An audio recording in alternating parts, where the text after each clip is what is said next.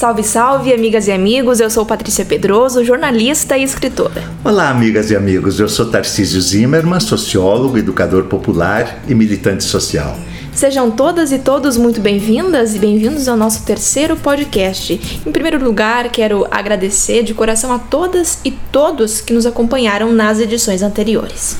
Sabe, Patrícia, dá trabalho fazer um podcast, mas é muito prazeroso porque a gente também aprende muito e aprende também com os comentários e sugestões que estamos recebendo.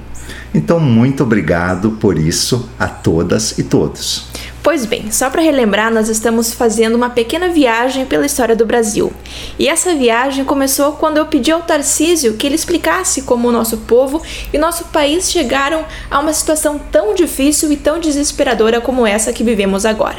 Foi aí que ele lembrou que muito do que a gente vive hoje tem suas raízes no passado. Por isso, nós já falamos do extermínio dos índios, dos 300 anos de escravidão no Brasil, que deixaram marcas muito profundas, de como a burguesia do Brasil, que é esse 1% de muitos ricos do Brasil, sempre bloquearam a reforma agrária, a distribuição de lotes nas cidades tão importante para melhorar a vida do povo. Nós falamos também, Patrícia, das perseguições e mentiras que acusavam Getúlio Vargas e João Goulart de corrupção e que levaram Getúlio ao suicídio e ao golpe contra João Goulart.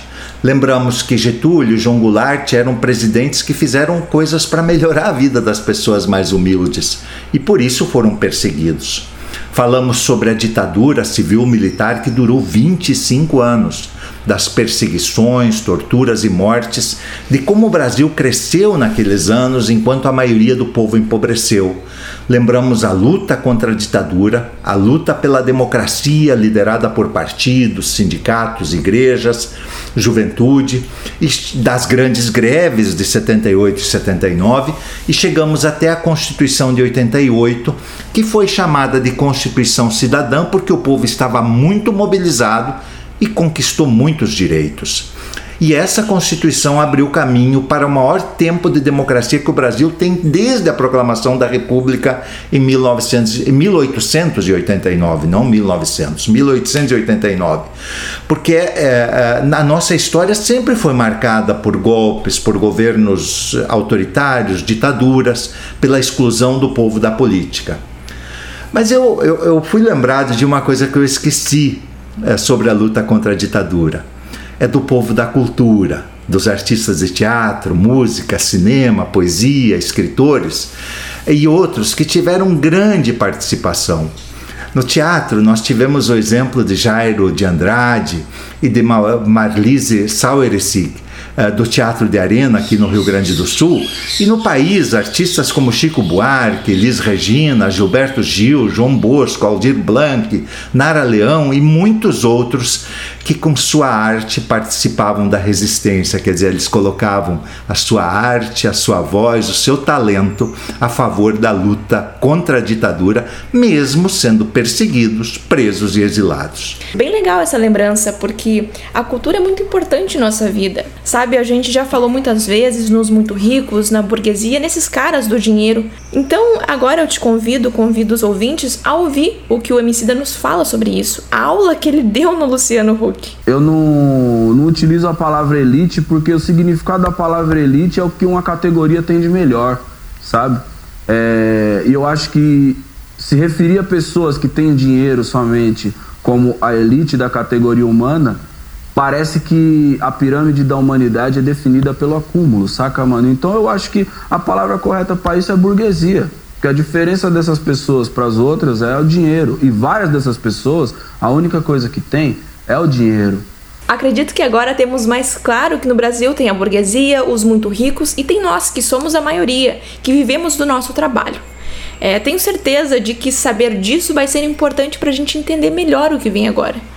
É, é, é eu acho que, é, só para a gente esclarecer bem, quando a gente fala de burguesia, a gente não fala daquela pessoa, daquela família que tem uma casa melhor, que tem dois, três apartamentos, que tem um carro do ano, que tem uma pequena, média ou até uma meio grande indústria. Nós falamos de muito pouca gente, de 1%. O Emicida falou em 1%. Nós somos 220 milhões de habitantes no Brasil, portanto, nós estamos falando de 2 milhões de pessoas que sim que tem muita grana e que por, por conta dessa grana é que mandam na política. Legal, mas vamos voltar ao tema da mudança da Constituição. No último podcast, falamos que a nossa Constituição foi mudada 119 vezes e que mais uma mudança está sendo votada agora, que é o calote nos precatórios, entre outras coisas. A gente lembrou também que coisas importantes que tem na Constituição, como a taxação das grandes fortunas, isso é, daquele 1%, nunca foi regulamentada. Por que isso acontece, Tarcísio? Tu sabe, Patrícia, que alguém já me falou que parece uma aulinha o nosso podcast. E às vezes o professor faz uma pergunta também. Né? Então eu queria te perguntar assim, ó, Patrícia. É, tu que é uma, uma jovem, uma estudante, uma filha de pais humildes. O que é política para ti? O que tu espera da política? Vá, deixa eu ver. Eu acho que é que eu possa estudar, que tem alimento, segurança, casa, atendimento na saúde quando eu preciso, tem emprego, grana para uma diversão aqui, outra ali e cultura, né, Tarcísio? Essas coisas. Isso eu falo seguido, assim, nas, nas reuniões que eu faço, enfim, nas, nas conversas com, com o nosso povo. Sabe qual é que é o problema? É que tu falou aqui de coisas que tu precisa né? Tu precisa do emprego, tu precisa da escola, tu precisa do posto de saúde, tu precisa da casa, tu precisa da segurança. Então tu olha a política pelo lado da necessidade. Mas a política, na verdade, não é exercida pelo lado da necessidade na maior parte do tempo. Por quê? Porque eu já falei antes que aquele 1% que tem muita grana é que acaba mandando na política. E essa gente não tem mais necessidades. Quem tem necessidades é a maioria do povo. Essa gente não tem, tá tudo resolvido. Eles têm, a grana deles resolveu, eles têm casa, eles têm emprego, eles até têm segurança. Porque quando eles saem, eles usam um carro blindado, né? ou moram em, em condomínios fechados, quer dizer que ninguém consegue chegar. Até isso eles têm resolvido. E eles, para eles, a política é a política do interesse. Então, olha só, para a grande maioria do povo, a política é a política da necessidade. Mas a política verdadeira é aquela política feita lá em Brasília por, por, por os caras que têm muita grana e que, na verdade, só olham para si mesmo, não olham para a maioria do povo. É uma política egoísta, não é, Tarcísio? Acho que eu entendi. Quer dizer, uma pessoa como eu, que sou como a grande maioria das pessoas do Brasil, tem necessidades, tipo casa, emprego e por aí vai. Já os grandão, como se diz no popular, estão com a vida ganha e buscam na política seus interesses, seus privilégios. Quer dizer que a política então é parecida com aquele jogo de cabo de guerra em que as pessoas, como eu e a maioria, que tem necessidades, eh, precisam puxar para o lado, para um lado, né? É, o lado das nossas necessidades e os grandão puxam para o lado de seus interesses. É isso, Tarcísio? É, é, na verdade é isso mesmo, né? É, é uma batalha, então, como eu falei, é, permanente entre as necessidades da maioria do povo, né? Como tu, e os privilégios do, do que tu chamou de grandão, mas que na verdade é a burguesia. E essa batalha acontece em muitos lugares. Ela acontece no governo federal, no governo estadual, nos municípios. Ela acontece nos parlamentos, quer dizer, no Senado, na Câmara dos Deputados, nos, nos deputados estaduais e vereadores. E essa batalha também acontece na justiça, na imprensa, que é dominada pelos endinheirados, e até mesmo no futebol. E quem está mais organizado, mais forte, acaba ganhando. Qual é o problema da maioria do povo? É que muitos de nós somos enganados, nós não compreendemos muitas vezes direito esse jogo da política. E acho que para a gente ilustrar um pouco isso, eu queria sugerir que a gente ouvisse uh, o, o, o, o Rolando Boldrin uh, declamando um verso de um poeta Bertolt Brecht, o verso chama Analfabeto Político, porque esse esse esse, ver, esse verso que é curtinho faz uma explicação bem clara do que, que é a política. O pior analfabeto é o analfabeto político. Ele não ouve, não fala, nem participa dos acontecimentos políticos. Ele não sabe que o custo de vida, o preço do feijão, do peixe, da farinha, do aluguel, do sapato e do remédio dependem das decisões políticas. O analfabeto político é tão burro que se orgulha e estufa o peito, às vezes dizendo: odeio a política. Ele não sabe que da sua ignorância política nasce a prostituta, o menor abandonado e o pior de todos os bandidos, que é o político vigarista, pilantra e corrupto.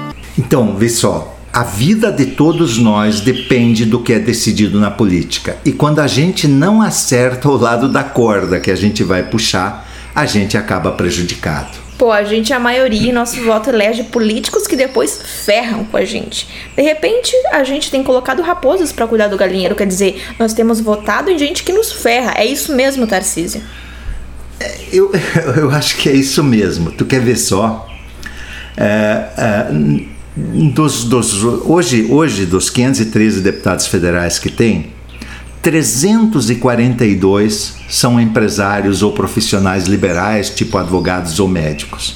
Olha só, de cada três deputados federais, dois são empresários ou profissionais liberais alinhados com a burguesia. Mais um exemplo: mais da metade dos deputados federais é da bancada ruralista, que defende os donos de terra. E do outro lado, apenas 128 dos 513 deputados federais, isto é, um em cada quatro, se dizem trabalhadores. Então é isso, quer dizer, é, de fato, é muita, é muita raposa para cuidar da, da, dos direitos do, do povo mais humilde. Que tristeza, rindo para não chorar, Tarcísio. Se os ricos dominam o lugar que faz as leis, dá para entender porque quase tudo vem contra a gente. A gente vai ter que escutar aquela poesia do analfabeto político, quer dizer, quando dois de cada três deputados são empresários ou ricos, dá para a gente entender por que pioram a aposentadoria, as leis trabalhistas, tem menos dinheiro para saúde, para casa própria. Dá para a gente entender por que a vida do povo só piora. É, é triste isso, sim, Patrícia, mas isso, isso dá para mudar. Né? Entendeu? Não, isso, não, isso não caiu do céu, entende? Os 500 dos. Os, essa maioria de deputados que é contra o povo, isso não caiu do céu, isso caiu lá com o nosso voto. Por que, que a gente, às vezes, uh, não cuida melhor isso? Uh, a gente, às vezes, talvez tenha que lembrar o que diz a Bíblia. Ninguém pode servir a dois senhores, porque ou, ou odiará um e amará o outro, ou dedicar-se-á a um e desprezará o outro, bem assim como está escrito. E isso se aplica aos partidos. Então a gente precisa perguntar quando vai votar para que lado essa pessoa, esse partido puxa. A gente também precisa perguntar se esse partido e, e, o candidato que eu vou votar, porque aí tem uma coisa que a gente precisa compreender: o partido é muito importante. Né? É, muita gente diz eu voto na pessoa, mas eu fui deputado federal, Patrícia, lá em Brasília. Quando chega a hora de votar, não interessa a pessoa, o partido toma uma decisão e a pessoa ajoelha e chora entendeu? O, o, o, deputado ele acaba alinhado pela filosofia do partido, então tem que olhar para que lado esse partido puxa. Então ah, ah, ah, isso, é, isso é muito importante porque eh, se a gente não acertar isso, eh, a gente vai continuar sofrendo, né? Eh, sofrendo a política e não vivendo a vida de, de uma forma melhor. Bom, fizemos uma viajada aí na política, né? Que tal a gente voltar para a história do Brasil? Vamos sim, Tarcísio, mas antes eu quero dizer que eu gostei dessa viagem na política porque ela me ajudou a entender melhor muitas coisas, principalmente essa que eu nunca tinha parado para pensar de que a política é decidida nessa disputa entre as necessidades de pessoas, como eu que faço parte da maioria do povo, e os interesses dos muitos ricos. Então, Tarcísio, voltando à nossa viagem na história, no podcast 2, nós chegamos até a Constituição de 1988, a Constituição Cidadã que mandou fazer a eleição direta para presidente no ano seguinte. É isso aí. E em 89, 1989, acontece a primeira eleição direta para presidente depois da ditadura. O primeiro turno teve um monte de candidatos, 13 exatamente. Mas quem chegou no segundo turno foi Collor, que representava a, a burguesia, os interesses dos grandes, e Lula pelo lado dos trabalhadores. E o segundo turno foi muito peleado. O Collor venceu por pouco, muito ajudado por uma vergonhosa manipulação do debate final feita pelos noticiários da Rede Globo. Uh, eu acho que as pessoas mais antigas vão lembrar do Plano Collor, que congelou a poupança e o dinheiro das contas bancárias e produziu uma crise monumental. Só para lembrar, uh, com esse congelamento, uh, o valor uh, do nosso dinheiro, quer dizer, um cruzado novo que foi a moeda criada pelo Collor, valia mais que o dólar. E aí, bom, o desemprego veio a galope, porque não, não conseguia mais exportar a produção brasileira. Uh, uh, foi aí que iniciou a quebradeira da indústria de calçados de Novo Hamburgo e região. Quer dizer, foram destruídos milhões de empregos por conta da aventura desse plano Collor.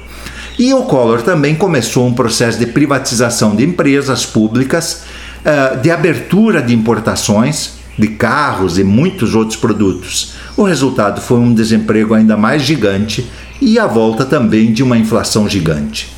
O Collor sofreu impeachment, quer dizer, foi caçado, não é? É, como eu falei, eh, acho que no segundo podcast, quando a economia vai mal, o governo fica fraco. Foi o que aconteceu com Collor. O Brasil estava mergulhado numa profunda crise, o povo brasileiro sofria pra caramba eh, com a inflação e o desemprego. E aí surgiram denúncias de corrupção. Teve um grande movimento fora Collor, muito puxado pelos estudantes. E o Collor acabou caçado sob a acusação de corrupção, mas olha só, ele acabou inocentado no Supremo Tribunal Federal mais tarde. Na verdade, talvez nem houvesse provas de corrupção. O que havia era uma crise brutal no país e, e, e isso o povo não suportava mais.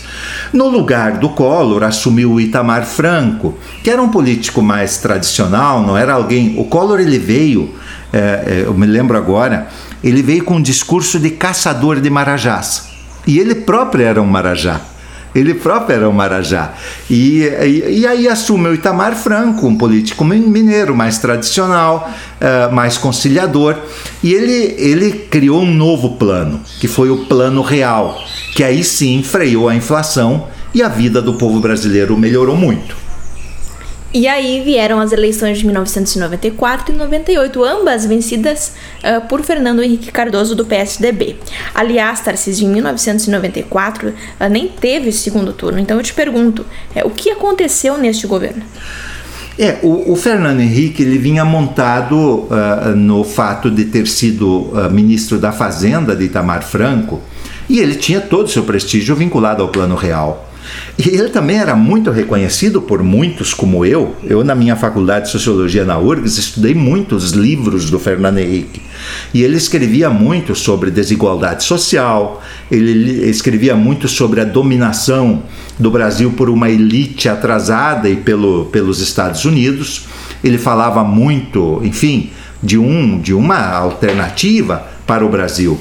Só que ele assumiu como presidente dizendo imediatamente: esqueçam tudo que eu escrevi.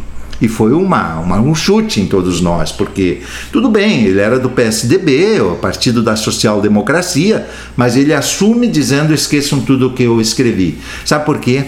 Porque ele naquele momento já estava, vamos dizer assim, já estava com o vírus do neoliberalismo.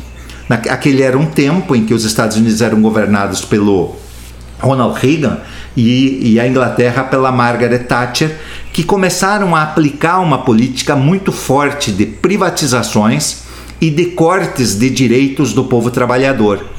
E, bom, e é isso que é o neoliberalismo. Basicamente, o neoliberalismo é a ideia de que tudo vai ser resolvido pelo mercado, não pela política, como diz a, a, a, aquela, aquele poema do Brecht. Tudo pelo mercado, quer dizer, o mercado é que vai mandar no emprego, vai mandar no salário, vai mandar no investimento. Né? E, e aí, por essa crença, então, não tem que ter direito trabalhista, tem que cortar a força dos sindicatos, uh, tem que privatizar as empresas públicas, porque, se, segundo essa crença, o Estado tem que ser mínimo. Quer dizer, então é isso. E o FHC seguiu essa cartilha ele privatizou muitas e grandes empresas estatais, como a Vale do Rio Doce e a Telebrás. Ele avançou no desmonte das conquistas da Constituição de 88, uh, uh, aumentou muitos impostos sobre os mais pobres também, porque alguém tem que pagar a conta.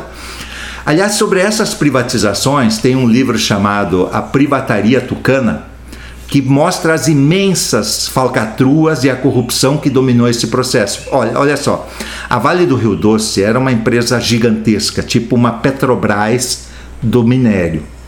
Ela, ela foi vendida por 3,3 bilhões de reais e ainda naquele tempo se falava muito em moeda podre, quer dizer, era título público que, que tinha um valor muito menor. Ela foi vendida por 3,3 bilhões, quando só de reservas minerais já em poder dela, ela tinha um patrimônio superior a 100 bilhões de reais. E aí, eh, eh, então, vamos dizer assim, aquilo ali sim foi corrupção. A Vale do Rio Doce vendida por 3,3, logo em seguida, hoje ela vale muito mais que 100 bilhões de reais. Outro episódio que ficou muito marcado no, no governo FHC foi a compra do direito à reeleição. A Constituição de 88 não previa que o presidente, o governador, o prefeito pudessem ser reeleitos.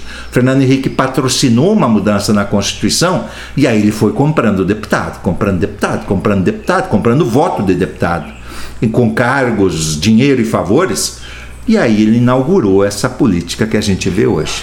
É, o tempo passa e a história se repete. E mesmo assim, ele foi reeleito. É, é que ele continuava montado no sucesso do plano real e a, e a, vida das pessoas de fato tinha melhorado, ao menos por um tempo. Mas olha só, já teve segundo turno. E novamente com o Lula, quer dizer, que já teve um, já tinha uma turma que estava enxergando que as coisas estavam estavam piorando. E é verdade, no final do primeiro governo, o Brasil já vinha uh, enfrentando uma mudança na vida das pessoas para pior. As privatizações e a falta de investimentos do governo já estavam fazendo a economia parar. E para piorar, apesar de ter vendido muitas estatais, a dívida do governo tinha explodido. A inflação aumentou, o desemprego que era, olha só, o desemprego era menos de 5% antes do primeiro governo FHC. Quando ele chegou, quando ele assumiu no segundo turno já estava em 12. E também os impostos aumentaram muito. E o mais grave, e aí é muito importante, o Brasil quebrou foi no governo FHC. FHC teve que recorrer três vezes ao FMI para pagar as contas e, como consequência, o FMI passou a comandar a política econômica do governo. Quer dizer, o FHC termina o seu segundo governo sem dinheiro nas reservas internacionais, devendo para o FMI, com o desemprego e a inflação nas alturas, com a fome tomando conta do país e a economia parada. E aí chegamos nas eleições de 2002. A vitória de Lula também aconteceu, uh, Tarcísio, por conta da crise econômica, das pessoas estarem vivendo pior? Uh, sem dúvida, Patrícia. Uh, o principal motivo da vitória de Lula foi o descontentamento com as políticas do governo FHC. com, o povo estava muito sofrido. E também, claro, que o trabalho permanente, as caravanas do Lula, esse diálogo, o esclarecimento do povo também ajudou muito. Mas a campanha foi muito dura, foi muito, muito, muito assim tensa. Uh, a burguesia do Brasil não queria a vitória do Lula e do PT. Uh, ah, Para lembrar, o presidente da poderosa Federação das Indústrias de São Paulo anunciou que se o Lula ganhasse, 800 empresas iriam embora do Brasil. E em muitas empresas, os donos chamavam os trabalhadores e ameaçavam com desemprego. Nas igrejas evangélicas foi espalhada a mentira de que Lula iria fechar os templos. Então foi criado um verdadeiro pavor na sociedade. Tanto que o Lula, no final, disse que a esperança venceu o medo. Porque tinha uma esperança de um país melhor, mas tinha o medo também imposto por essas, uh, esses anúncios. Ah, a empresa vai fechar, o emprego vai sumir, a igreja vai fechar, enfim. Então a esperança venceu o medo. O Lula ele assume um país quebrado, a economia era comandada pelo FMI, muita fome, muito desemprego, muita desesperança. A primeira coisa que o Lula criou foi o programa Fome Zero, que depois virou Bolsa Família. E também parou com as privatizações, com o corte dos direitos do povo e colocou os bancos públicos a financiar projetos que poderiam fazer o Brasil voltar a crescer. Tu sabe, eu, eu, eu era deputado federal naquele período. Né? E os dois primeiros anos do governo Lula foram duros pra caramba. Né? A gente tinha discussões e mais discussões sobre as políticas econômicas do governo, mas de fato não tinha dinheiro para nada. Mas aos poucos as coisas começaram a se ajeitar. Né? Essas políticas que o Lula introduziu foram gerando uma nova realidade, tanto que o Lula venceu a eleição de 2006 e depois eh, o PT ganhou mais, mais duas eleições seguidas com a Dilma em 2010 e 2014. Isso é uma coisa que nunca tinha acontecido no Brasil. Nunca um partido tinha uh, eleito quatro vezes o presidente. Eu acho que até tu lembra do governo Lula. Patrícia? Claro, com certeza. É, então não vamos gastar muito tempo assim, mas lembrar só rapidamente. O Brasil cresceu, cresceu muito a economia brasileira. O Lula tinha uma política de valorização do salário mínimo, então o povo passou a ganhar mais. E nem mesmo a crise de 2008, que quebrou a economia dos Estados Unidos e da Europa, trouxe grandes prejuízos. Quer dizer, alguém vai lembrar que o Lula dizia que as pessoas não parassem de comprar, não parassem de consumir, porque o tsunami que tinha varrido a economia da Europa e dos Estados Unidos chegaria ao Brasil como uma marolinha. E de fato, eh, ao menos no início, porque sempre tem um rebote nas coisas, a crise de 2008 teve pouco efeito no Brasil. Bom, e aí para lembrar, o governo Lula é o governo do Luz para Todos, é o governo do ProUni, do Pronatec, da criação de novas universidades, é o governo do aumento do salário mínimo do Minha Casa Minha Vida, do SAMU e das UPAs. O SAMU não tinha antes do governo Lula. Hoje imagina como é que seria o atendimento das pessoas. Foi um governo em que se avançou pra caramba. E mesmo nós aqui em Novo Hamburgo, eu fui prefeito durante uma parte do segundo governo Lula, eu consegui muita grana através do PAC para fazer obras aqui. Por exemplo, a UPA aqui de Canudos, que foi a primeira UPA do Rio Grande do Sul, ela foi feita graças a recursos que eu consegui com o governo federal. A parte de urbanização que nós fizemos, da Vila Palmeira, lá na Santo Afonso, da Kipling, da Marisol, que é morada dos eucaliptos, pavimentações, o Reluz aqui, nós trocamos toda a iluminação pública da cidade, nós fizemos 11 escolas de educação infantil, tudo isso foi feito com dinheiro que veio do governo, veio trem até Novo Hamburgo, foi feita a 448 aqui do lado, então teve muito investimento, a, a 101 finalmente eh, foi duplicada, quer dizer, teve muito investimento em infraestrutura. E isso é um tempo bom da gente lembrar, e isso o povo lembra até hoje, por isso que o Lula volta com força de novo no cenário do Brasil. Finalmente chegou no churrasquinho sagrado em domingos, que eu lembrei que tinha 10 anos. É, e que sumiu, Patrícia. Eu hoje caminho aqui nas comunidades eh, e as próprias pessoas me dizem que não tem mais a fumaça que tinha no domingo, em que as pessoas, as famílias, tinham o direito de comprar um pedaço de carne. Aliás, uma coisa que o Lula falava muito: o meu primeiro compromisso é garantir que todo brasileiro tenha três refeições por dia, acabar com a fome. As coisas de fato eram muito melhores naquele tempo. E além disso, assim, o Brasil era muito respeitado. Eu tive algumas viagens para o exterior e a gente chegava a se arrepiar de ver como as pessoas esperavam coisas do Brasil. O Lula era respeitado demais no exterior, o Brasil era muito respeitado.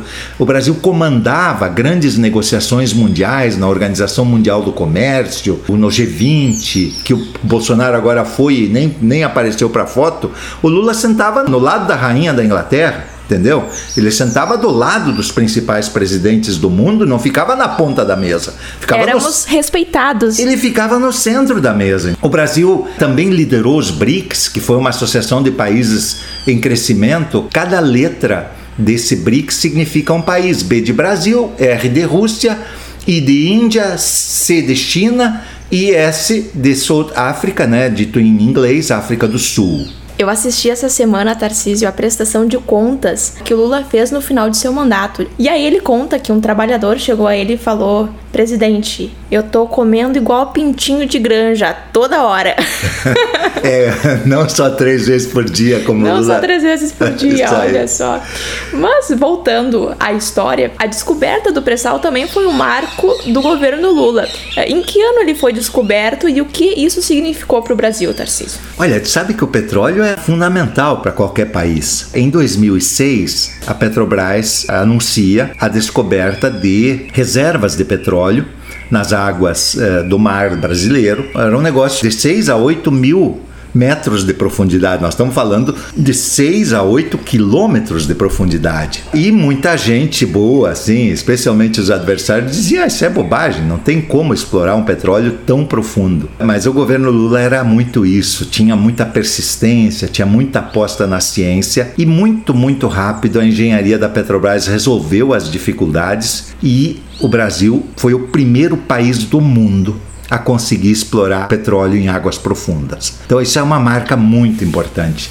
E aí, o que, que o Lula diz? Bah, isso aqui vai nos desenvolver, isso aqui vai ser fundamental para o futuro do Brasil. E nós vamos aproveitar, já que a Petrobras vai precisar de plataformas e navios para transportar esse petróleo, e vamos produzir isso aqui no Brasil. Em vez de comprar na China, em Singapura, vamos produzir no Brasil. E aí criou o polo naval, desenvolveu toda uma indústria de fornecimentos à Petrobras. A Petrobras é uma gigante da economia brasileira brasileira. Uma medida da economia chama Produto Interno Bruto, PIB. A Petrobras ela é responsável por algo como 10% do PIB brasileiro.